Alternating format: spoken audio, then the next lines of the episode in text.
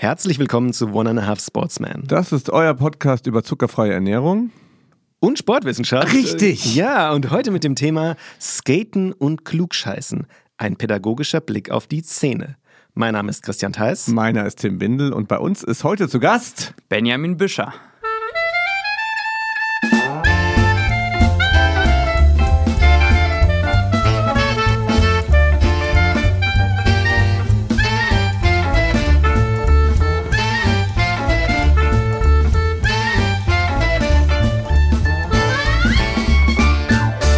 Ja, da sind wir wieder und tolle Musik haben wir immer dabei, Christian. Ich höre ganz oft von HörerInnen, dass sie diese Musik so toll finden, auch von denen unter acht zum Beispiel. Aber du weißt nie genau, wie der Song heißt, den wir da immer hören. Ja, der Song ist, glaube ich, aus einer rechtefreien Datenbank, Ach, muss ich gestehen. Okay. Äh, tief äh, drin rumgewühlt und dann irgendwann gefunden, aber ich glaube, einen Treffer gelandet. Ja, es ist Ben. Ben herzlich willkommen. Vielen ähm, Dank. Genau. Äh, wir dürfen dich ganz kurz vorstellen, wer du bist. Das macht Christian heute. Ja, Ben oder wie es ja auf unserem äh, Titel steht, so Benjamin Bücher, so hast du auch eben gesagt. Aber wir sagen heute Ben, korrekt? Korrekt. Ja, und wie wir verbandelt sind irgendwie und wie wir zusammenkommen, das finden wir gleich noch zurecht. Da finden wir uns gleich noch zurecht. Aber was Ben so in seinem Leben bisher gemacht hat. Ben hat äh, Bachelor of Education, Master of Education studiert, und zwar in den Fächern Sport und Anglistik an der TU in Dortmund. Er war von 2013 bis 2017 Vorstandsmitglied im Verein zur Förderung der Jugendkultur Dortmund e.V. in der Funktion des Jugendwarts, hat dann an äh, im Arbeitsbereich von Jörg Thiele an der TU Dortmund auch schon als studentische Hilfskraft gearbeitet, hat das Referendariat äh, für das Lehramt an Gymnasien in den Fächern Sport und Englisch in Dortmund absolviert und ist seit 2019 wissenschaftlicher Mitarbeiter am Institut für Sport und Sportwissenschaft der TU Dortmund und zwar auch im Arbeitsbereich von Jörg Thiele in der Sportpädagogik und Sportsoziologie. Punkt. Ben. Schöner hätte ich es nicht ausdrücken können. Zufriedenstellend? Ja, wow, was du, was du alles mitbringst, auch was ganz wichtig ist und vergessen wurde. Du bist Skater. Ich bin Skater. Das sagt man nämlich auch so, oder? Ja, das sagt also man so. ich fahre Skateboard seit mittlerweile 20 Jahren. Ähm, durchaus mit Unterbrechungen durch Sportstudium, durch gewisse andere Aufgaben, die im Leben so sind. Aber irgendwie ist das ein roter Faden in meinem Leben immer gewesen. Das ist die Sportart, die ich tatsächlich am kontinuierlichsten aufrechterhalten habe. Und wir werden heute darüber diskutieren, dass es eben mehr ist als nur eine Sportart. Es soll also eine Sportart sein, genau. Darüber äh, sprechen wir auch noch. Ja. Vielleicht ist es gar keine Sportart, Christian. Wie ist, dein, wie ist deine Verbindung zum Skaten? Du bist auch so ein richtiger Skater, ne? Ich bin. Christian heißt, kennst du vom Typ her, merkt auch sofort, das ist ein Skater. Ja, also ich muss, ich habe ein Rollenmissverständnis heute so. Ich muss mich noch ein bisschen so finden, wie ich heute zwischen euch. Also ich glaube, einer kann skaten, einer redet viel. Einer würde es gerne. einer würde es gerne. Und rennt dem seit Jahren hinterher hinterher. Ja, und der ja. Letzte, der jetzt hier gerade spricht, der äh, lässt sich so ein bisschen überraschen, was diese äh, Skateboard-Folge und vor allem, was das ja mit Klugscheißen zu tun hat, so bereithält. Ich habe schon überlegt, ob das unsere erste Folge ist, die eine Parental Advisory verdient, so explicit oh. Content. Ja? Wir geben uns Mühe auf jeden Fall. Ja, also heute darf alles gesagt werden, was äh, irgendwie dem, dem, dem Skater Slang Mal schauen, ob es sowas gibt. Jugendsprache. Ja, Jugendsprache so bereithält. Heute wird's rad. Oh, Heute wird geschreddet. Ja. ja. aber äh, du hast gefragt, was ich mit Skaten verbinde. Habe ich schon wieder vergessen, dass ich das gefragt habe. Ja, aber vielen Dank ja. für die Frage. Aber du kannst gerne antworten. In der Tat habe ich in meinem Leben mal geskatet. Ein Sommer. Mit einem Fingerboard oder was? Nein, mit einem richtigen Skateboard. Keine Ahnung, welche Marke, keine Ahnung. Aber ich weiß, wie das. Oh Gott, wie nennt man das Bild? Heißt das Bild, was unten drauf ist? Wie heißt es auf dem Skateboard? Die Grafik, ja, die, die Bordgrafik. Es war gelb. Ja. Das war gelb. Ach, Dann gab es keine Bordgrafik. Ja. ja, also so gelb und ein bisschen wahrscheinlich irgendwas. die Holzfarbe, die Einfärbung des. nee, und äh, ja, wir haben einen Sommer, warum auch immer. Ich habe ein Skateboard Summer of bekommen. 69. Ja, Summer of, wait a minute.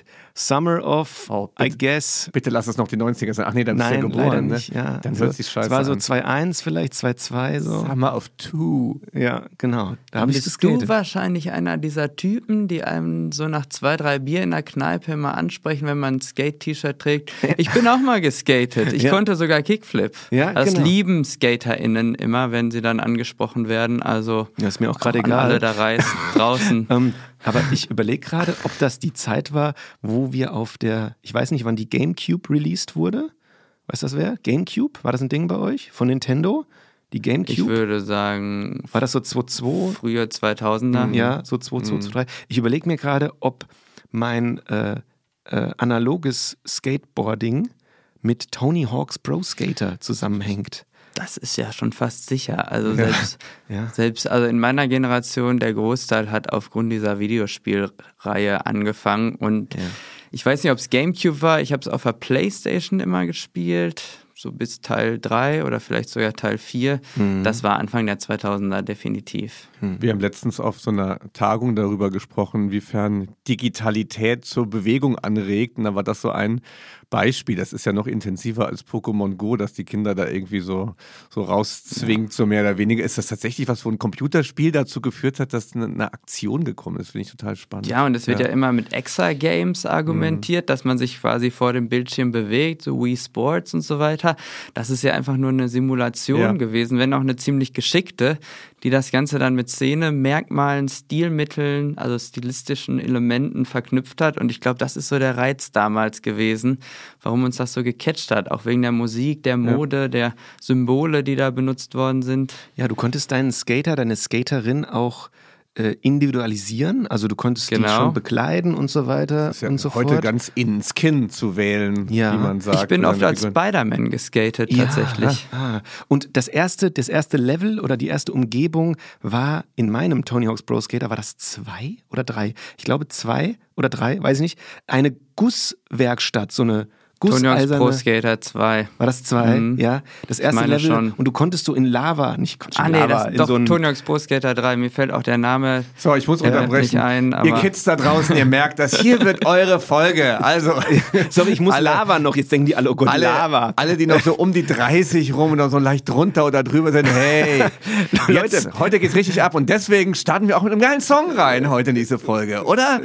Ja, wir starten mit dem Song rein ja. und äh, moderieren mit diesem Song heute einfach The News an. Wir sparen uns den The News Jingle, cool. sondern hören äh, Heute ist so ein bisschen easy. Heute labern wir durcheinander und so ein bisschen machen wir jemand noch ein Bier auf oder trinken Skater genau. auch mal? Ja, klar, natürlich. Why not? Ich würde es jetzt nicht per se mit okay. der Bewegungskultur verknüpfen, aber ein Bierchen nach einer guten Skate-Session ist ja. sicher nicht verkehrt. Und, be da, und, bevor wir jetzt den Song hören, sage ich, es war natürlich kein Lavabecken, sondern ein gusseisernes Becken mit geschmolzenem Metall. Das ist wichtig, das ist sehr wichtig. He was a boy,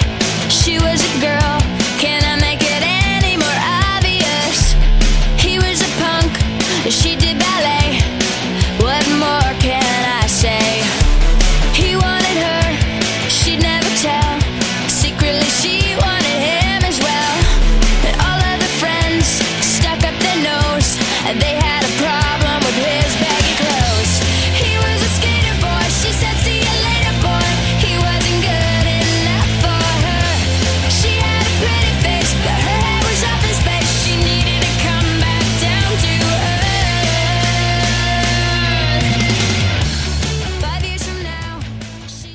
So, und das war natürlich ein Song, muss ich ehrlich dazu sagen. Also, wenn du irgendwen auf einer deutschen Fußgängerzone fragst, welchen Song verbindet ihr mit äh, Skateboarding? Ich glaube, dann kommt Avril Lavigne Skaterboy, Ben, oder? Ja, mit Sicherheit für mich kein klassischer Skate-Punk, aber das ist sicherlich ein Angebot an die breite Öffentlichkeit, auch ein Teil der Skulptur, der Kultur dann irgendwie doch zu, zu kommunizieren. Ja, und äh, wir sind jetzt praktisch durch diesen Song schon in unseren Neuigkeiten gelandet. Und mit Blick auch auf unseren Titel dieser Episode, Tim, äh, oder, oder nee, Tim und Ben äh, eigentlich, Ja. ihr könnt zusammen ein bisschen was wissenschaftlich äh, Neues präsentieren, weil äh, es gibt anscheinend eine Tagung. Ich kann das mal ganz kurz rahmen. Es gibt nämlich innerhalb der Deutschen Vereinigung für Sportwissenschaft, der DVS, Kommissionen, also Vereinigungen, die sich mit übergreifenden Themen befassen. Eine davon heißt Sport und Raum. Da habe ich zurzeit den Vorsitz und die ähm, jährlich stattfindende Tagung, die Jahrestagung dieser Kommission, findet in diesem Jahr in Dortmund statt zum Thema Skaten und Klugscheißen, sportwissenschaftliche Perspektiven auf das Skateboarding, also bewusst hier sportwissenschaftliche Perspektiven, weil wir eben eine interdisziplinäre Tagung planen rund um das Thema Skateboarding und dann eben aus allen möglichen Disziplinen der Sportwissenschaft und natürlich darüber hinaus, also auch mit den Mutterdisziplinen, den verwandten Disziplinen, vom 5. bis 7.10. in Dortmund nicht an der Uni auf dem Campus, sondern im Dietrich-Keuning-Haus und der daran angrenzenden Skatehalle eine Tagungen ausrichten. Kommt vorbei und vor allem für Studierende ist es echt günstig, wenn ihr euch da Genau. mal auf der ähm, Homepage umschaut. Es Und gibt ein ermäßigtes Tarif für Studierende und für WissenschaftlerInnen, die zahlen den regulären Tagungspreis. also, So, jetzt Leute, müsst ihr aber für alle, die da draußen nichts und auch bitte für mich, pitcht mir doch mal kurz diese Veranstaltung. Was kann ich denn als Nicht-Skateboard-Profi, sowohl wissenschaftlich als auch äh, sporttechnisch, mo- sportmotorisch, warum soll ich zu euch kommen? Warum kann ich zu euch kommen? Ja, also als Nicht-Skaterin würde ich sagen, sind vor, all- ist vor allem der Samstag spannend. Da wollen wir die Skatehalle öffnen und einen inklusiven Tag in der Skatehalle gestalten. Zusammen auch mit dem Verein Sit and Skate, mit dem Projekt, die ähm, da auch Workshops anbieten, sowohl zum Wheelchair-Skaten als auch eben, wir haben auch, werden auch einen Skateboarding-Workshop wirklich von der Pike auf anbieten. Aber es ist natürlich auch spannend, die Kultur kennenzulernen und das machen wir in unterschiedlichen Formaten. Wir haben Keynotes, also wirklich WissenschaftlerInnen, die erfolgreich publiziert haben zum Skateboarding. Wir haben Vorträge, das ist im Moment ausgeschrieben, da kann man sich bewerben drauf bis zum 30.05. und dann eben da Vortrag zu vielleicht auch einer laufenden Arbeit zum Skateboarding präsentieren. Und es gibt Diskussionsforen zu unterschiedlichsten Themen im Skateboarding. Geplant sind Diversität, Raum, Leistung und Training, also auch so ein bisschen sich die aktuellen Entwicklungen angucken. Und es wird im Prinzip ein bunter Blumenstrauß. Jeder ist willkommen, jede ist willkommen und ähm, wir freuen uns über zahlreiche Anmeldungen. Bis zum 30.06. ist das geöffnet. ich kann noch was zum provokanten Titel sagen, vielleicht, weil Gerne. ich beobachte, Weil du den ja auch maßgeblich geprägt hast. durchgebracht hat, dass sich nie Ja. jemand beschwert eigentlich, dass das Wort Scheiße in der Wissenschaft etabliert wurde. Aber ähm, ich beobachte, man kann seit, seit Jahrzehnten ja schon beobachten, wie das äh, Skaten, Skateboarding, wissenschaftliche Betrachtungen jeglicher Art auf sich zieht. Ne? Sicher vor allem soziologische, was da in der Stadt passiert, was für eine verrückte Bewegungskultur, wie eine Szene, eine globale Szene daraus entstanden ist. Es ist unsere größte ähm, subkulturelle ähm, sportliche Bewegung, die wirklich auch seit Jahrzehnten etabliert ist. Und es wird total viel sehr, sehr schlau darüber geschrieben, so klugscheißen deswegen. Und die Leute, die skaten, ähm, haben zum Teil natürlich auch total große Distanz dazu. Also man beobachtet von außen, oh, was passiert da? Wie als würde man irgendwie in der Biologie einen Stein hochheben und sieht dann da so merkwürdige Insekten und dann schreibt man drüber ganz super schlaue Sachen. Äh, wirklich äh, von, von Bourdieu über Foucault. Wir werden vielleicht noch ein bisschen mal irgendwo hingehen. Und die, die Idee, Skaten und Klugscheißer-Tagung ist auch das mal zusammenzubringen, ein bisschen mehr, die Genau. Praxis und das. Und es zu kommunizieren. Ja, also, ja. dass es eben nicht dabei bleibt, dass man von außen drauf guckt und sich denkt, so, wow, da passiert ganz viel, ich verstehe das nicht, ist vielleicht Mhm. auch ein bisschen verschlossen, wirkt es vielleicht manchmal und wir wollen das natürlich auch öffnen und der Öffentlichkeit zugänglich machen. Aber du hast schon angesprochen, es gibt ganz viel und es gibt ganz viele schlaue Menschen, die auch zum Skateboarding geforscht, geschrieben und publiziert haben. Und natürlich ist die Tagung, Tagung auch ein Versuch, ein Forum zu bilden, diese Menschen auch mal an einen Tisch zu bringen. Und wir haben ein Perspektivgespräch auch geplant, um also zu überlegen, wohin mit Skateboarding in Deutschland, um da die unterschiedlichsten Institutionen und Interessensgemeinschaften auch mal an einen Tisch zu holen in Dortmund. Also auch hier nochmal eine explizite Einladung.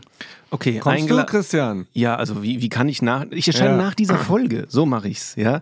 Nach dieser Okay. Folge entscheide ich. Aber ähm, ich bin schon äh, sehr getriggert, gerade mir das anzuschauen, auf jeden Fall. Ähm, aber bevor wir jetzt gleich, weil wir wollen heute relativ zeitnah in die in Medias Res gehen, eigentlich Ja. sind wir auch schon drin.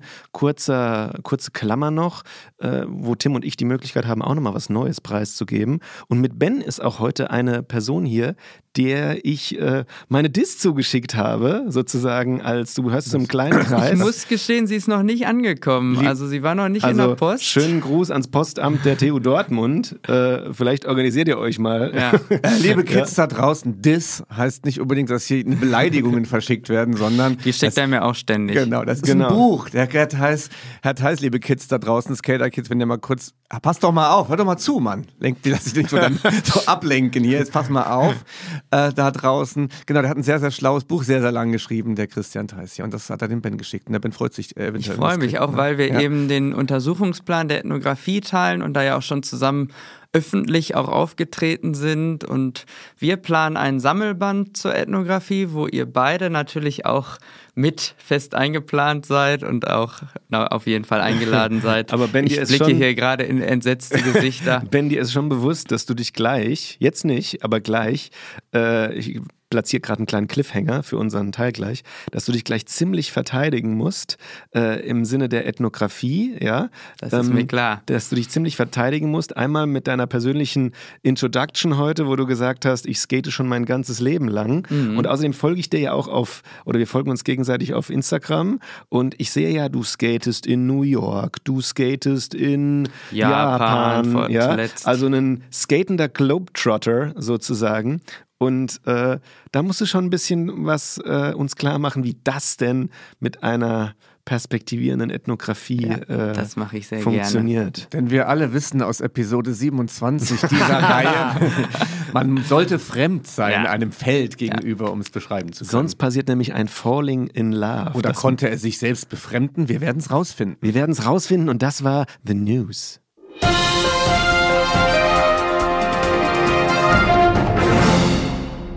Kurze Transition, bevor wir jetzt gleich weitermachen. Ben, und das ist so die Möglichkeit, irgendwas loszuwerden, gern auch thematisch unabhängig, was dir vielleicht in vergangenen Podcast-Folgen von uns schon mal aufgefallen ist oder was du mit der Welt mal teilen möchtest. vielleicht Japan tatsächlich noch mal Ja, aufgreifen? Japan, los geht's. Wenn das nicht zu langweilig ist. Doch, bestimmt. Aber äh, äh, Nicht, das macht nichts. ja, Japan, was ist los in Japan? Ja, ich war mit zwei Sportstudierenden der TU Dortmund. Ganz liebe Grüße an dieser Stelle. Äh, zwei Wochen in Japan. Ähm, wir sind ein bisschen zusammen rumgereist, haben da auch diverse Sportarten ausprobiert. Also ich war Snowboard fahren und Surfen in dieser Woche. Das geht in Japan ganz gut, weil ich mit dem Schnellzug da mit dem Shinkansen unterwegs war. Und am Ende sind wir in Tsukuba gelandet, um gemeinsam am Scuba Summer äh, Spring Institute teilzunehmen. Und das war am College of Comparative Culture, aber ich durfte eben auch einen ersten englischsprachigen Vortrag am Center for Olympic and Paralympic Research and Education halten. Thema war natürlich Skateboarding and the Olympics und habe da so ein bisschen auch mit, den, mit dem sehr internationalen ZuhörerInnenfeld auch diskutieren können, wie die unterschiedlichen Kulturen dann zu Skateboarding stehen und eben dieser aktuellen Entwicklung, dass Skateboarding jetzt auch zur olympischen Sportart wird. Aber was Tim und mich natürlich noch viel mehr interessiert oder gefreut hat, wir haben Geschenke mitgebracht. Ja, das finde ich Ja. toll, wenn Leute. Aus Japan kann man ganz gut Geschenke mitbringen, weil die Dinge sind da, der, das, die Globalität hat den, diesen fernen Osten zum Teil nicht ganz erreicht. Es gibt Dinge, die es bei uns nicht gibt. Das ist mit Sicherheit so. Ich weiß nicht, Christian Dein, wir haben uns vorm Ja. Surfen immer so Riegel reingezogen, um ein bisschen länger im Wasser durchzuhalten. Es war auch recht frisch noch im März da im Wasser. Kokainriegel. Genau, Übrigens. genau. Und um auch, uns auch die entsprechende Leistung punktuell abrufen zu können. Nein, es ist äh, Ja, ich, hab- ich halte es hier gerade in der Hand, aber komme nicht über den Kokainriegel weg, gerade innerlich. Ähm, es steht hier drauf: Balanced Food, Calorie Mate, Block. ja. Okay. Sounds like made for you. Ja, exactly. Ja. Und ähm, also die, ich packe ihn gerade mal aus, warte mal. Und gönn dir doch mal. Ähm, es ist nicht so viel, also es ist, äh, der eine Block hier ist nicht so, lass mich gerade mal gucken, wie groß ist, wie viel Gramm hat das Ding? Äh, steht nicht, kann auch kein Japanisch. Zahlen können, aber Zahlen werden ja, noch Ich habe immer Google oder? Lens benutzt. Ein Tipp an Reisende in asiatischen Ländern, ladet euch die App Ah. Google Lens Die- die runter. scannt und dann einfach, gell? Scannt ihr den Text und übersetzt euch den. Ich habe es jetzt in Ah, dem hab's. Fall auch nicht. Okay, also jetzt habe ich es gefunden hier. Also 80 Gramm hat hier so ein äh, äh, Riegel und der hat auf den Punkt genau 400 Kilokalorien. Okay. Protein 8,4. Das Ja. könnte aber mehr sein. Ja, Das das könnte ist auch könnte mehr aber sein. mehr sein. Das ist ja nicht, ich glaube, es ist Nee. kein Eiweißriegel, sondern Nee, so nee, ein es ist- Energy ja, ja, Bar. okay, äh, okay, okay. Ja, vielen Dank. Ja, ähm, ich brauche noch den richtigen, äh, das richtige Umfeld um mir hier. Vielleicht heute. Ich habe einen langen Tag vor mir. Wir nehmen relativ früh auf heute. Vielleicht heute Nachmittag mal so einen Calorie. Erzählst, Genau. du, Mate. erzählst du mal davon. Ich habe ein T-Shirt geschenkt bekommen, da, da sagt ein Hund, why don't you skate? Äh, glaube ist die ich. Frage. Ja, Das war sehr provokant. Ich hätte es gerne gemacht. Vielleicht kurz zur Einladung, was hat Tim Bindler eigentlich mit Skateboarding zu tun? Wenn Gerne. mir 20 Minuten gibt, würde ich das ganz, ganz kurz mal skizzieren. Also wie viele wissen, ich bin in den, ähm, späten 80ern, frühen 90ern Kind gewesen. Da kam Skateboarding irgendwie auf und das haben einige gemacht. Und ich war in Stiering-Wendel, wer weiß, wo es ist, hinter der saarländischen Grenze in Frankreich in so einem äh, mit aus Beton gegossenen Ding auch mal mit. Und ich wäre gern Skater geworden. Ich habe durchaus erkannt, das machen coole Leute, aber ich habe damals nicht verstanden, warum man das macht. Mir haben die Stoppuhren gefehlt, die Ziellinien, die Kriterien waren völlig unklar. Man ist da mit dem Brett rumgehampelt, ist ständig hingefallen und am Ende waren Girls um einen rum. Das habe ich irgendwie, das wollte ich, aber ich wollte das nicht machen. So, und dann habe ich das leider aufgegeben. Ähm, und habe die, die, aber nie so richtig den Kontakt dazu verloren, weil ich auch zum informellen Sport dann später geforscht habe. Ich habe mir gedacht, ich gehe die Schleife andersrum ähm, über diesen wissenschaftlichen Aspekt. So, dann lass die doch skaten. Ich hole die hintenrum wieder ein und, und rede drüber und beobachte das. Und habe dann zum informellen Sport ja geforscht und bin dann nochmal in, in Kontakt mit dem Skateboarding gekommen, auch mit ja, vielleicht zu den ersten oder einigen, die auch darüber promoviert ja. haben, wie Christian Peters Kontakt gehabt. Und jetzt nimmt das Thema wieder so viel Fahrt auf. Irgendwie habe ich den Eindruck, dass ich jetzt dann wieder so irgendwie äh, am Thema so dran bin. Aber ich wäre gern Skater gewesen. Ich habe schon erkannt, dass das cool ist, habe es aber nicht geschafft. So, und das war doch eine super ja. Überleitung, indem wir jetzt mit einem Skate-Song, Ben, den du uns hier gleich noch zuflüstern wirst, starten wir jetzt in Medias Res und unserem Episodenthema, das da heißt Skaten und Klugscheißen, ein pädagogischer Blick auf die Szene.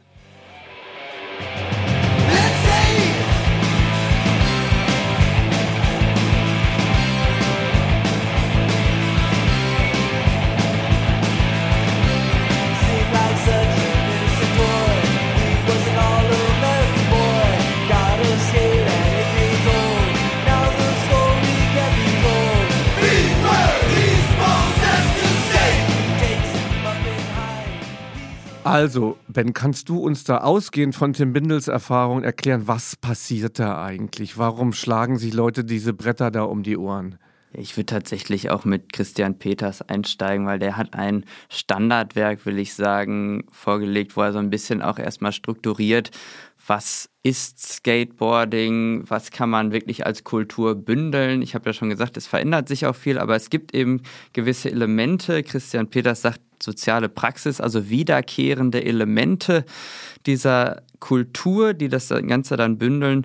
Und das ist in meinen Augen die Bewegung, der Raum, das soziale Miteinander und der Stil. Mhm. Also wir müssen jetzt nicht super vertieft die Elemente durchgehen, aber wenn doch, jetzt doch, doch. okay, okay. Ja, Stil würde ich gerne mal vertieft durchgehen, weil es ist ja ja Stil steht so ein bisschen am Ende. Ich ja, will mit der Bewegung nee. starten. Also Skaten ja, ist ja erstmal. Was willst du? Na, ich berichte mich natürlich in unserem Gast als ja, Nichtwissender. Ja. Schau mal Bewegung. Bewegung. Was soll das für eine Bewegung sein? Genau, Man, es ja. ist erstmal irgendwie Rollsport. Wir haben das Brett mit Achsen dran, vier Rollen, das Deck. Und ähm, damit fährt man erstmal von A nach B. Fahrbewegung. Was allein schon eine dumme Idee ist. Ja, ja. genau. Das ist erstmal, sieht ziemlich. Das Pferd jetzt rollt ja auch gar nicht richtig. Das habe ich auch nie verstanden. Diese Rollen funktionieren ja nicht. Jetzt naja, bin ich ja froh. Das Material entwickelt sich ja auch. Also ja, es gibt natürlich auch Weiterentwicklungen des Materials, die sehr gut rollen, wie zum Beispiel Pennyboards Long, oder Longboards. Longboard rollen. Dann macht der die doch Aber da das klassische Skateboard, das ist tatsächlich gar nicht primär zum Fahren. Natürlich geht das auch und auch wenn man eine gewisse Erfahrung damit hat, sehr gut. Aber das zentrale Element sind die Tricks. Und deswegen sind die Rollen auch nicht ganz so groß wie beim Longboard, sondern es geht wirklich darum, mit dem Board zu springen, es zu drehen. Deswegen ist es auch nicht so lang und schwer wie ein Longboard und dann eben auch auf Elemente drauf zu springen, dran zu springen, dran zu grinden und zu sliden. Das klingt jetzt alles schon sehr komplex und deswegen würde ich auch sagen, dass es zur Skateboarding-Bewegungskultur dazu gehört, dass man auch hinfällt. Im Moment ist es ja in dem gleichen Kulturbecken wie Jonglieren und Slacklinen sozusagen. Ne? Es hat so diese artistische Komponente. Mhm. Man, man versucht mit einem Material im Raum, genau. ne, zwischen den Bäumen jetzt beim Slackline-Beispiel, man sucht sich also raus, ja. wo geht das? Vielleicht gibt es aber auch Areale wie Skateparks, die dafür äh, Richtig, gemacht genau. werden. Wie, wo kann ich wie, welche Tricks damit machen? Ja. Und dann ist es im Grunde erstmal offen. Also, ne, das ist ja auch diese Idee, der Vergleich ist nicht vertikal, das ist das, was mir gefehlt hat. Die Stoppuhr fehlte mir also. Gleiche Dinge mhm. tun und jetzt messen, sondern der Vergleich ähm, ist horizontal. Also, ja. wie machst du das eigentlich? Welche Tricks gehen? Ganz Lass uns genau. aber vielleicht einen Zwischensatz, weil es schon eben gefallen ist und weil ich es ja auch im Hintergrund noch stehen sehe, für unsere HörerInnen und auch für mich da draußen. Ben, du hast ja zwei äh, Sportgeräte schon ähm, praktisch genannt, nämlich einmal das Skateboard und das Longboard. Ja? Wie, so wie ich das verstehe, fährt man mit dem Longboard eher von A nach B und äh, mit dem Skateboard eher von A nach B und B nach A und dazwischen macht man irgendwelche äh, wilden Sachen. Genau, also ja? die Gestaltung des Weges ist auch ganz essentiell und da sind wir beim Raumthema, denn es gibt ja wirklich unterschiedliche Räume. Es gibt die Straße, klar, da kommt es her und auch irgendwie dann leichte Wellen. Das, da ist es ja auch, wir wollen jetzt nicht in die Historie abschweifen, aber es kommt ja vom Surfen und als die Wellen dann ausgeblieben sind in Kalifornien, sind sie eben auf die Concrete Waves umgestiegen, der Straße und dann das die Betonwelle. Ist so, genau, und das ja. ist so unter Street Skateboarding gebündelt, also das ist dann einfach im urbanen Raum werden Elemente, die eigentlich eine ganz andere Funktion haben, dann uminterpretiert oder auch zweckentfremdet, mhm. wie zum Beispiel Parkbänke werden gegrindet, Stufen werden runtergesprungen und wenn es dann mal eine Schräge gibt, dann wird die natürlich auch befahren, als wäre es eine Rampe, aber oft ist es nur irgendwie eine Rollstuhlauffahrt oder so.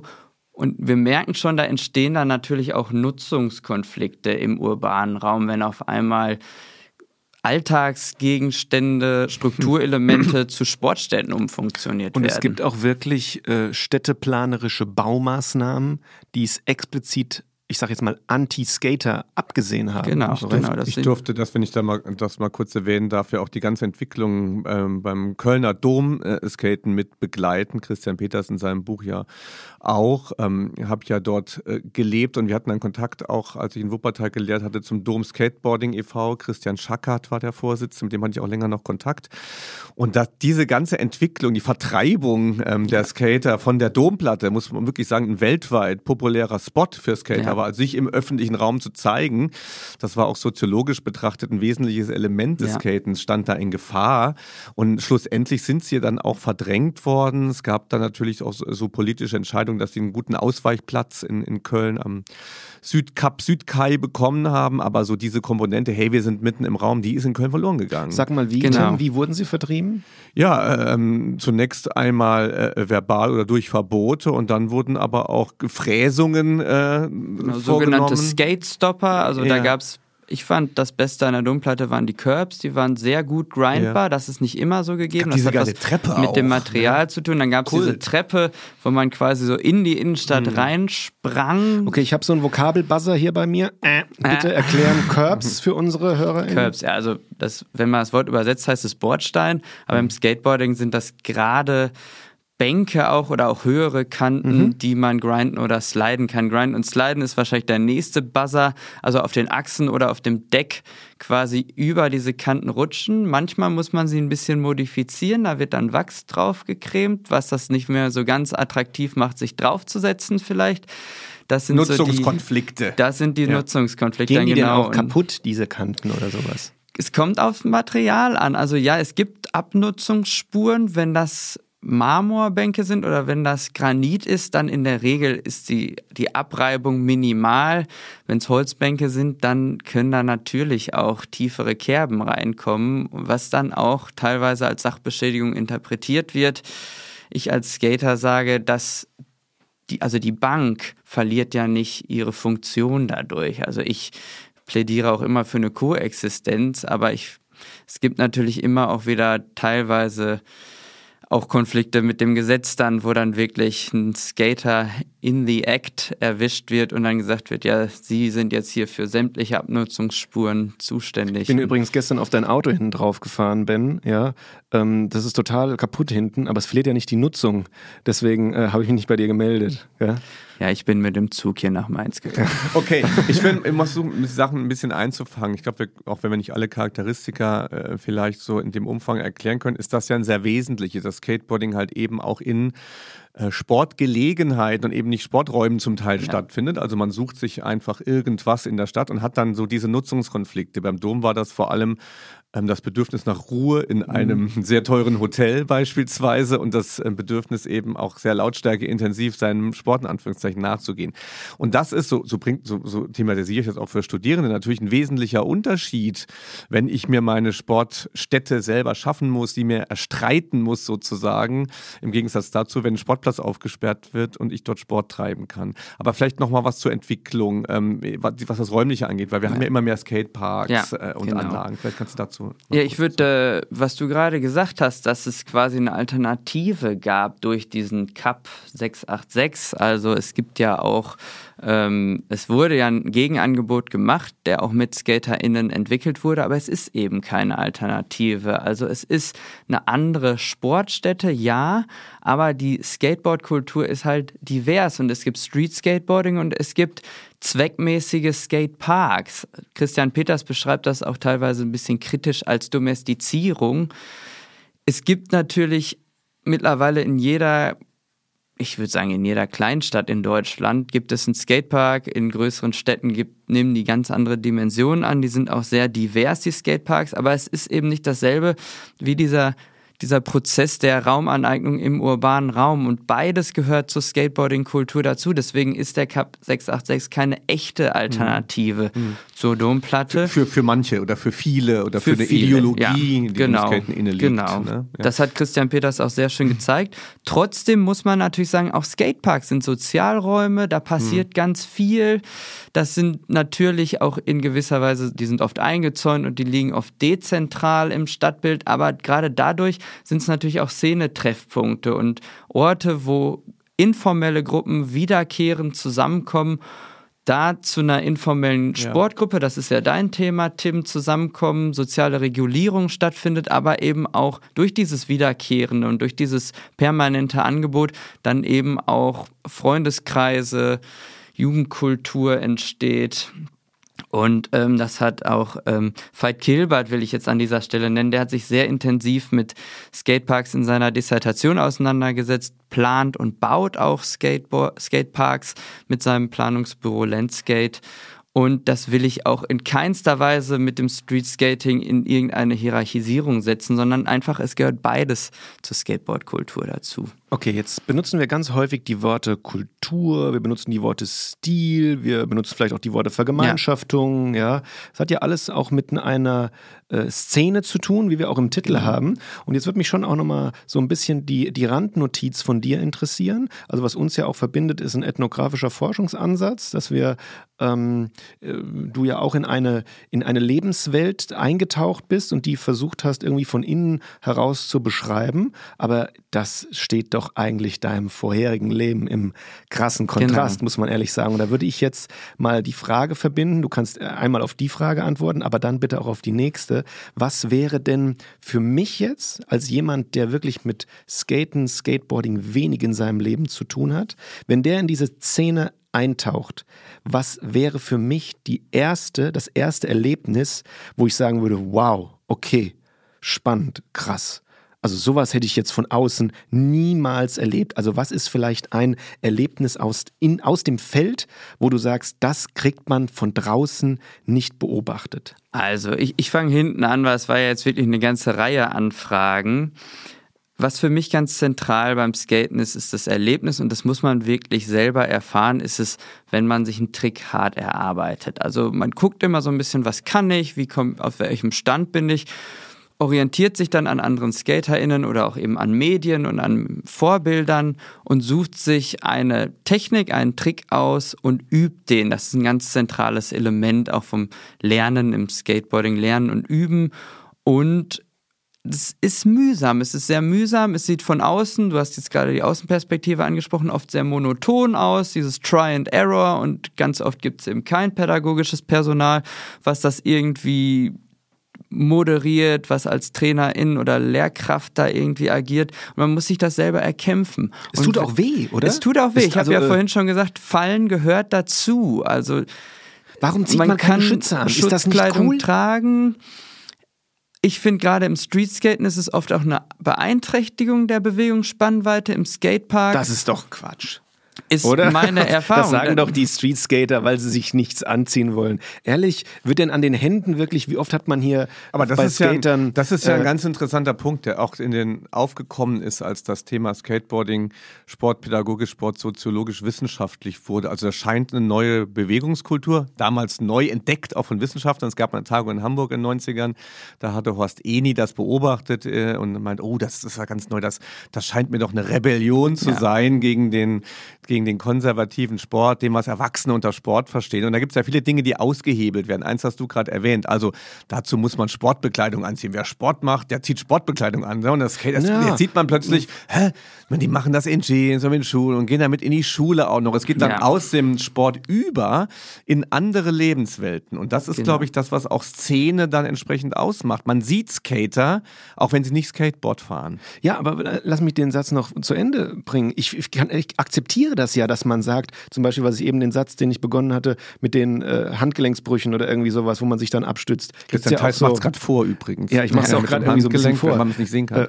Äh, ähm, äh, kann ich mit leben, dass die Szene, dass die sagt, ey, das ist, ist, ist, so ein bisschen Risk muss dabei sein. Ja, no risk, no fun, alles klar. Kann ich mit leben. Aber dass man sagt, irgendwas, so ein Schutz am Handgelenk schränkt meinen Bewegungsraum Ja, das ist so die ein. Lösung, die ich für mich auf jeden Fall gefunden habe. Aber wir sind beim Thema Stil. Wir merken das, ne? Also es gibt eine spezifische, du, du hast gerade die Integration in den Alltag Nicht nur funktional, Christian. Man denkt, genau. man denkt nicht nur. Vielleicht manche also, denken es, aber manche Wo denke ich ne? gerade funktional? Ja, indem ich indem du dich nicht verletzen willst. Was mache ich, damit ich mich nicht verletze? Ich ziehe Okay, ne? nee, darüber, ich, wir kamen ja eigentlich dahin über den Dreh, ähm, was ist das Erlebnis, ja, das man erlebt? Genau. Das ist den Trick, den man schafft. Genau, vielleicht führe ich den Gedankengang okay. erst zu Ende. Das Erlebnis ist das Schaffen, genau. Also okay. wenn man den Trick landet und merkt, ich habe gerade meine Fähigkeiten, meine motorischen Fähigkeiten ausgereizt und habe es wirklich nach, oft dauert es Stunden tatsächlich, habe es geschafft jetzt da diesen Olli zwei kleine Stufen runter zum allerersten Mal in meinem Leben zu landen, dann ist das ein Erfolgserlebnis und auch jetzt werde ich so ein bisschen vorsichtig, auch ein intrinsisches, also die intrinsische Motivation wird dadurch extrem gesteigert, weil ich es eben mir selbst erarbeitet habe. Das sind die mhm. Lernpotenziale des informellen Sports meiner Meinung nach. Und im Skateboarding durch diese, durch diese Trias aus Körper, Sportgerät und Raum, das intensiviert das meiner Meinung nach extrem, dass man sich eben da diese Treppe, die eigentlich für was anderes zuständig ist, oder eben auch auch im Skatepark ein Trick an einer Rampe, was eine besondere Herausforderung darstellt, das dann sich erarbeitet hat. Das ist der große Erfolg und das bindet die Gruppe. Christian, Christian wir kennen das nur, wenn wir die 100 Kilo Bankdrücken geschafft ja. haben, ne? Naja, selbstverständlich. Punkt. Punkt. Ja. Punkt. Ganz klare Sache. Da braucht man nicht mit einem Holzbrett rumzuhampeln und irgendwas, Gewicht drauf, hochdrücken, fertig. Und das habe ich mir ja, selbst erarbeitet. Selbst und da, da, da, da brauche ich auch nicht irgendwie Musik dabei zu hören, aber da drücke ich einfach Gewicht. Du mach das doch.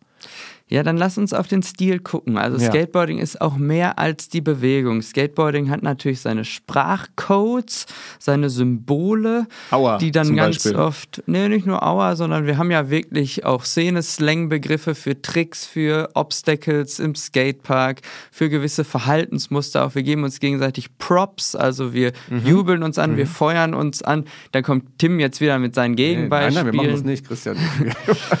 Und ähm, ja, und das wird natürlich auch sehr stark in Szene gesetzt. Also auf Mode wird präsentiert. Wir haben Skater-Stil, der ja auch weit über die Grenzen der Szene hinaus Anklang gefunden Vans. hat.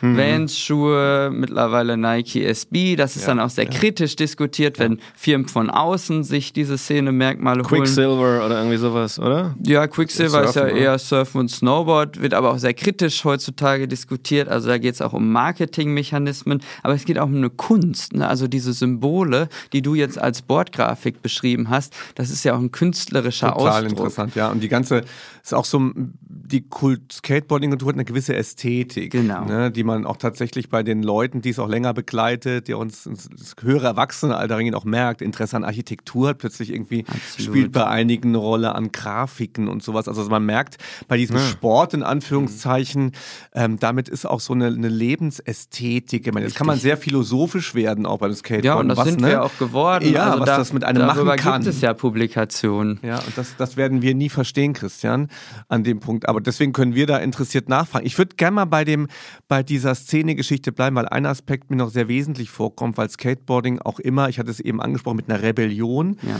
mit einer gewissen Haltung auch in Verbindung gesetzt wurde, mit einer Verbindung gesetzt wird.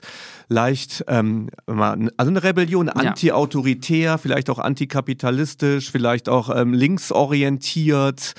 Ähm, da kann ich also als Jugendlicher, wenn wir mal da hingehen, wo Skateboarding früher meist angefangen hat, auch für mich Weltentwürfe entwickeln anhand des Sports. Absolut, absolut.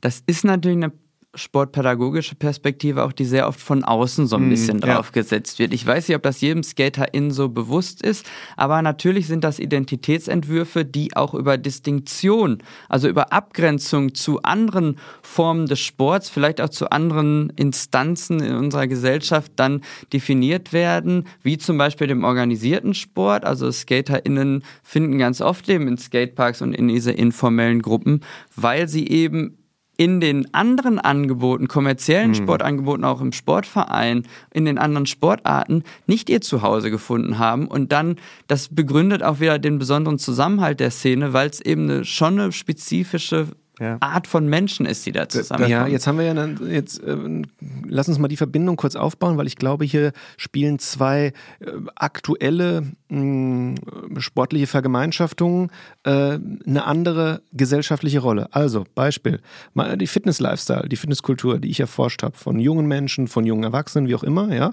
ähm, die zeichnet sich eigentlich aus durch ähm, Charakteristika, die ich dem Skateboarding absolut nicht zuschreiben würde. Tim hat es eben schon angesprochen, Skateboarding, ein gewisser Postmaterialismus, vielleicht auch ein gewisser Hedonismus, ja, ich weiß nicht, wie, inwiefern da auch, ähm, das kannst du vielleicht gleich sagen, vielleicht auch Alkohol, Rauchen, Rolle spielen, ja, äh, antiautoritäres ähm, Verhalten hier und da. Ist mir egal, ob ich das skaten darf oder nicht. Hier keine wir, Selbstoptimierung äh, zumindest. Keine Selbstoptimierung ja. und kein ähm, ich würde sagen, kein, keine gesellschaftlich gewünschte Etablierung von gewissem Verhalten, ja? Ja, das, das sind ja zwei Paar Schuhe. Also Selbstoptimierung würde ich schon sagen, nur eben nicht in Bezug auf dieses ja doch recht allgemein akzeptierte Körperbild, was zurzeit diskutiert wird, sondern Selbstoptimierung in Bezug auf die eigenen Fähigkeiten okay. und Fertigkeiten. Lass uns mal den Begriff raus, aber jetzt schauen wir da pädagogisch drauf und schauen vielleicht auch ein bisschen erzieherisch mhm. drauf. Möchte ich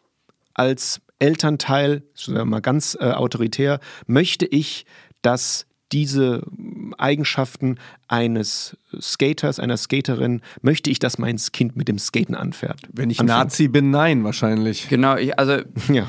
ich, ich tue jetzt mal so ein bisschen künstlich irritiert und denke mir, warum denn mein Kind? Also wir haben ja gerade die ganze Zeit über Jugendsport gesprochen, aber mhm. wir kommen dahin, die Praxis verändert sich, sagt auch Christian Peters und auch viele andere können das auch belegen. Also das Skateboarding differenziert sich aus und ja, es gibt Kinder, die skaten, es gibt aber auch Eltern, die selber in der Szene aufgewachsen sind und die positiven Identifikationspotenziale des Skateboardings selber erfahren haben und natürlich das auch an zukünftige Generationen weitergeben wollen.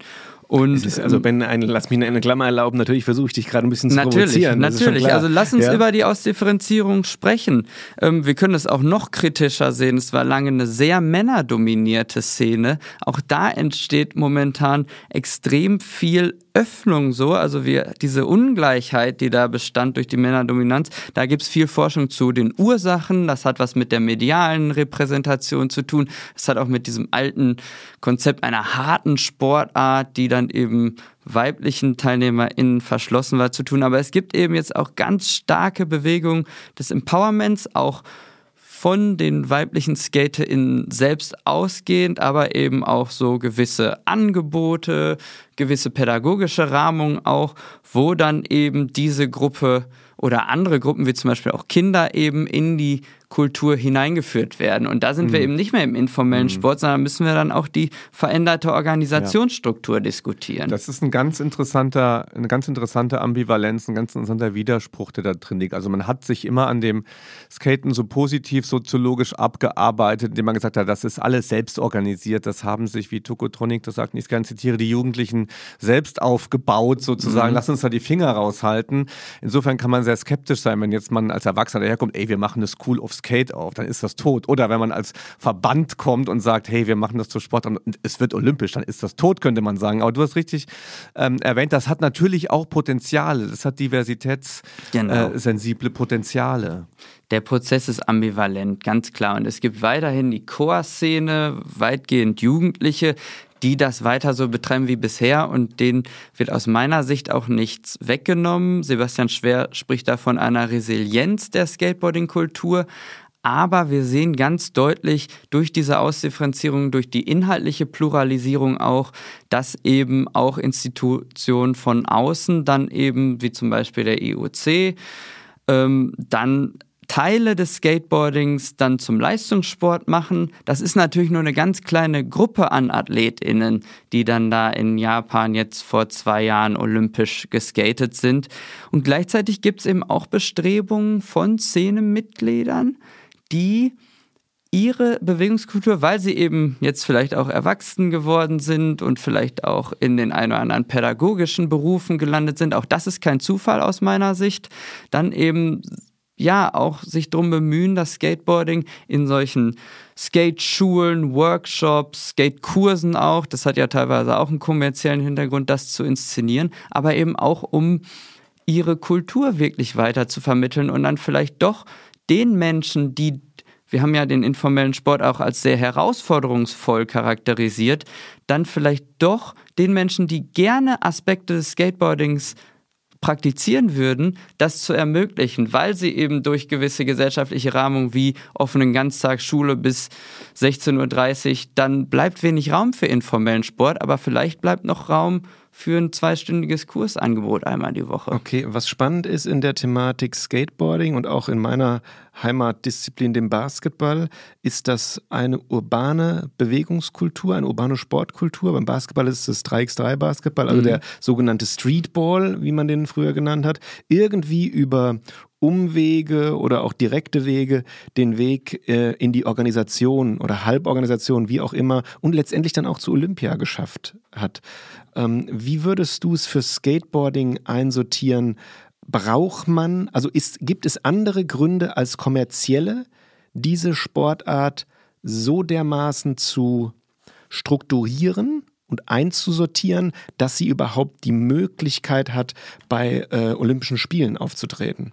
Ich meine, die School of Skate, kurzer Nachsatz, das kann alles existieren. Es kann äh, äh, organisierte Angebote geben, alles gut. Aber braucht man diesen, braucht man diesen Wettkampfcharakter im Sinne der Olympischen ja, Spiele? Ja, ja. Äh, das ist die Frage der Versportlichung auch. Die haben äh, Jürgen Schwer und Veit Kilbert ja auch in ihrem Sammelband sehr schön und sehr mehrperspektivisch auch diskutiert oder diskutieren lassen. Ich glaube, das Fazit zum jetzigen Zeitpunkt ist, Skateboarding braucht das nicht. Aber die Olympischen Spiele, die brauchen Skateboarding. Da gab es diese Agenda 2020, dass eben im Jahr 2020 verschiedene, ich sag mal vorsichtig, ich benutze den Begriff immer vorsichtig, Trendsportarten, also Sportarten aus dem informellen Sport, dass die quasi in die Olympischen Spiele integriert worden sind, um diese mhm. Veranstaltung, um was diese Institution des Sports, Sportklettern, Speed, äh, ja, genau. Baseball kam zurück, ja. BMX wurde um Freestyle ja, erweitert, also auch BMX. Wintersport sowieso mit Snowboarding. Ja, das ist, glaube ich, schon ein bisschen länger. Mhm. Wird auch sehr kritisch betrachtet, denn Snowboarding wird kaum noch als Subkultur mhm. betrachtet.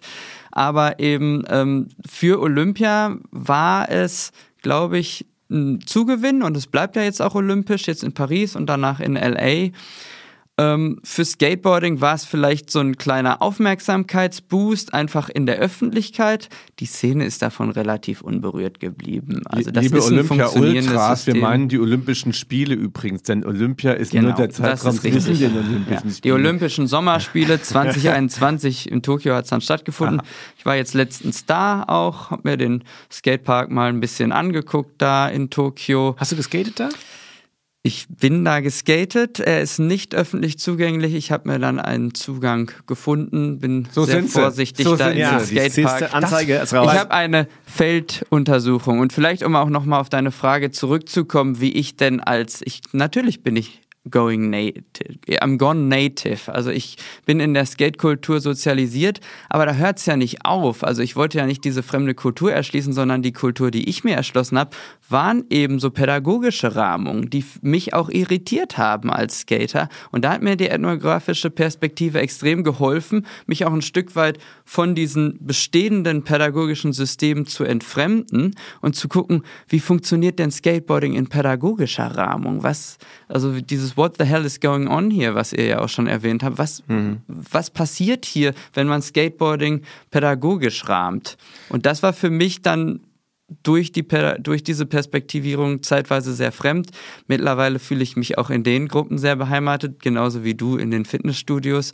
Und trotzdem wird es da auch noch ein bisschen was zu lesen geben. Was demnächst. durch diese, durch diese Diversifizierung ja entstanden ist, ist das, was die Tagung in Dortmund ja auch repräsentiert, die unterschiedlichen Blickrichtungen und Zugänge. Jetzt haben ja. wir uns ja auf das Pädagogische spezialisiert, aber ja. man kann natürlich auch auf eine Leistungssportperspektive gucken. Wir haben noch gar nicht über das Thema Inklusion beispielsweise Richtig. gesprochen. Vielleicht indirekt ja. angesprochen in, in, durch die Öffnung der Szene und durch Hätte man noch mehr Angebote. über Wheelchair, Skateboarding etc. sprechen können, weil das ist genau. auch ein genau. Thema, das, das jetzt viel Fall. Populärer ist als noch Fall. vor Jahren. Ähm, genau, wie, wie, wie bildet man so, so Athleten für Olympia aus? Also wir haben jetzt mehr genau, als die diesen Trainingsstrukturen. Ja. Und die Leute kommen ja auch alle nach Dortmund. Also David Lebusa und Lisa Lebusa von Sit and Skate werden da sein.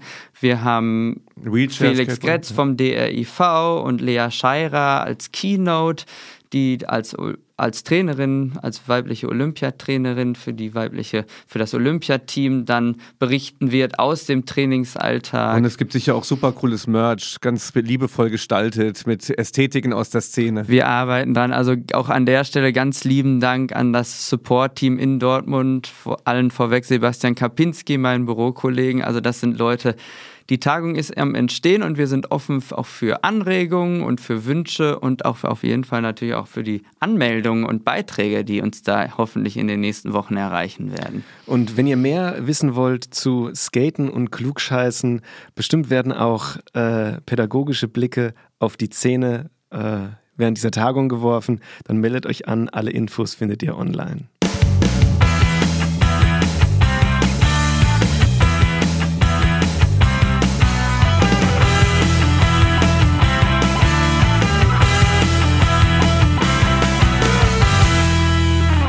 So, kurzer Skateboard-bezogener Nachklang, Ben.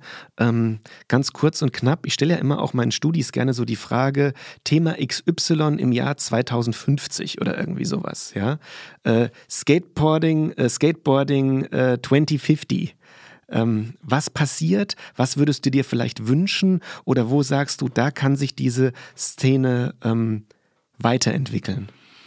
Ja, oh, da hast du mich erwischt. Ähm, ich, ich bleibe vorsichtig, aber ich denke schon, dass sich das Geschlechterverhältnis auch ein Stück weit zahlenmäßig angeglichen hat. Skateboarding in der Breite wird kein reiner Jugendsport mehr sein. Es wird aber weiterhin informelle Gruppen, informelle Jugendszenen geben, die auch weiterhin ihr Ding machen mit ihrer Stilisierung und in ihrem informellen Rahmen.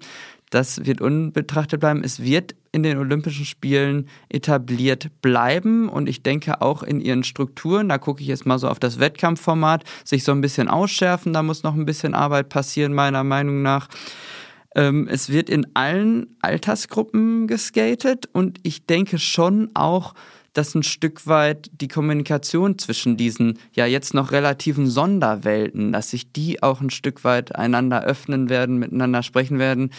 Ich rede nicht von einer großen Skateboarding-Kultur, sondern eben mehrere Teilkulturen, die in Frieden und in Harmonie koexistieren. Schöner Satz, aber denkst du, es wird auch die Skating Grandpas und Grandmas geben? Ja, die gibt es doch schon längst. Ja, aber naja, gut, also das sind eher so die Skating Daddies, würde ich sagen. Na, es gibt auch Grandpas und Grandmas. Ehrlich? Also, die sozialen Medien sind überflutet davon. Natürlich da sind das nämlich, Extrembeispiele. Da sage ich nämlich ganz klar, ich glaube, wenn man in ein gewisses Alter kommt, dann hat man schon auch Respekt vor dem Verletzungsrisiko. Absolut. Da ja? ist aber auch, glaube ich, in anderen Sportarten so gegeben. Und da ja. wird man schauen, wie der Prozess der Versportlichung Fußball. da auch entsprechende vielleicht auch präventive Maßnahmen vorschlägt. Das sehen wir auch immer häufiger, dass sich jetzt nach dem Skaten auch mal gedehnt wird oder auch gewisse Kräftigungs- und Stützübungen ich, praktiziert gut, werden. Gut, dass ich kein Skater mehr werde.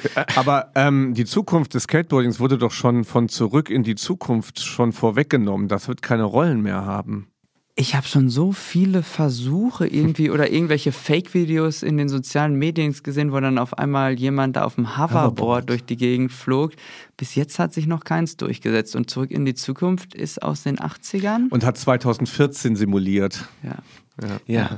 Und wir simulieren jetzt auch was, nämlich wir gehen mit unserem letzten äh, Skateboarding-Song, gehen wir in das faule Ei und Ben hat uns ein paar Facts mitgebracht und wir schauen mal, ob wir, Tim und ich, heute wieder das faule Ei aus diesen fünf Eiern herausschnüffeln können. Musik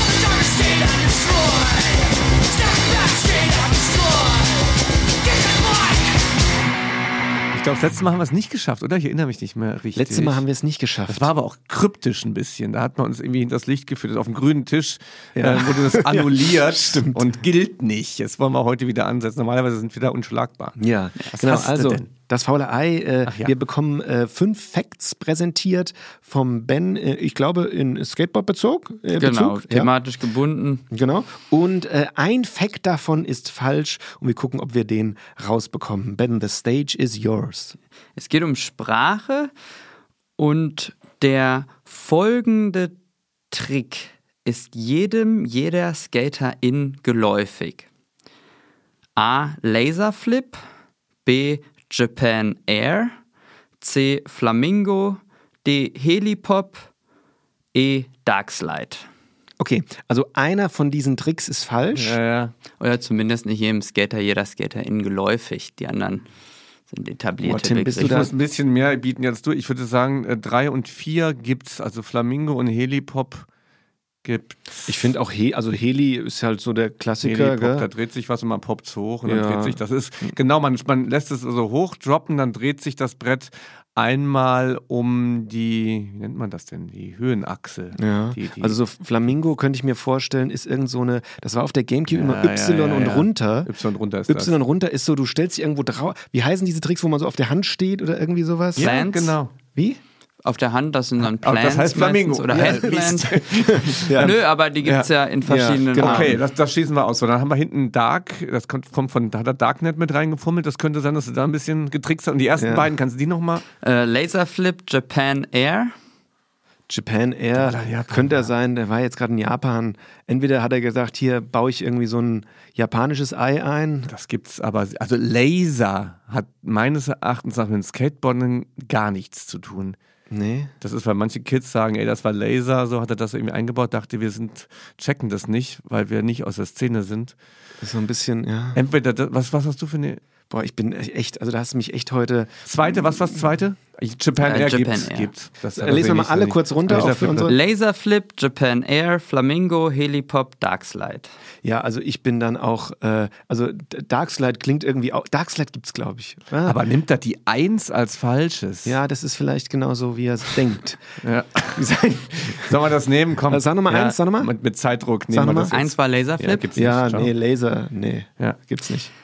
Ich muss euch enttäuschen. Oh, da, da, da. Ja. Nee, Laserflip gibt es. Das okay. ist quasi ein Varial Heel Flip als 360 Flip. Ein Varial, ein Varial Heel Flip. Jetzt, äh, genau. Wollt ihr oh, wissen, was Mann. es nicht war? Natürlich. Ja, bitte. Ja, es ist tatsächlich der Helipop. Da oh, habe ich sofort ja, ausgeschlossen. Okay, ja, gut. Mist. Also der Begriff ist teilweise in Gebrauch. Ich zitiere ah. hier an dieser Stelle Harald Lange aus seinem Lehrbuch Trendsport in der Schule von 2007. Das ist ein Sammelband äh, zur Integration von Trendsportarten und er hat eben auch als Herausgeber selber das Skateboarding-Kapitel geschrieben, auch methodische Vorschläge zur Umsetzung im Schulsport gemacht, die man auch durchaus kritisch diskutieren kann, aber er macht das auch ganz schön. Also er hat auch ein Beobachtungsprotokoll aus der Szene drin und ist eigentlich ein sehr liebevoller Beitrag im Ganzen. Und ähm, ja, er, ich zitiere, Begriffe wie Olli, Kickflip, Helipop sind jedem Skater geläufig.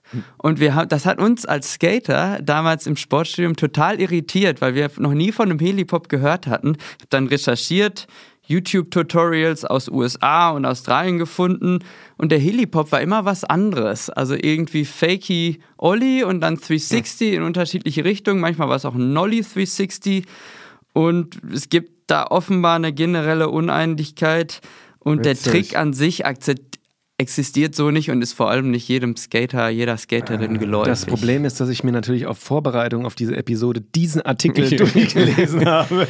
Ja, ja aber da kann man ich das faule Ei natürlich nicht erkennen konnte. Vielleicht liebe Grüße an Harald Lange ja. an dieser Stelle. Also ist ein schönes Buch, aber ähm, vielleicht auch einfach dieses, dieser Punkt, so wenn man dann eine Bewegungskultur so didaktisch, methodisch in den Sportunterricht integrieren möchte, da vielleicht doch nochmal Rücksprache mit wirklich Szenemitgliedern halten und ähm, Skateboarding im Schulsport auch ein Riesenthema, auch für Tim und mich, glaube ich, beide. Total. Und da das ist ein schwieriges Thema, ob man dazu selbst Skater oder Skaterin sein muss oder nicht. Das machen wir mal in einer extra Folge. Genau. Und das war erstmal das faule Ei. Vielen Dank, Ben.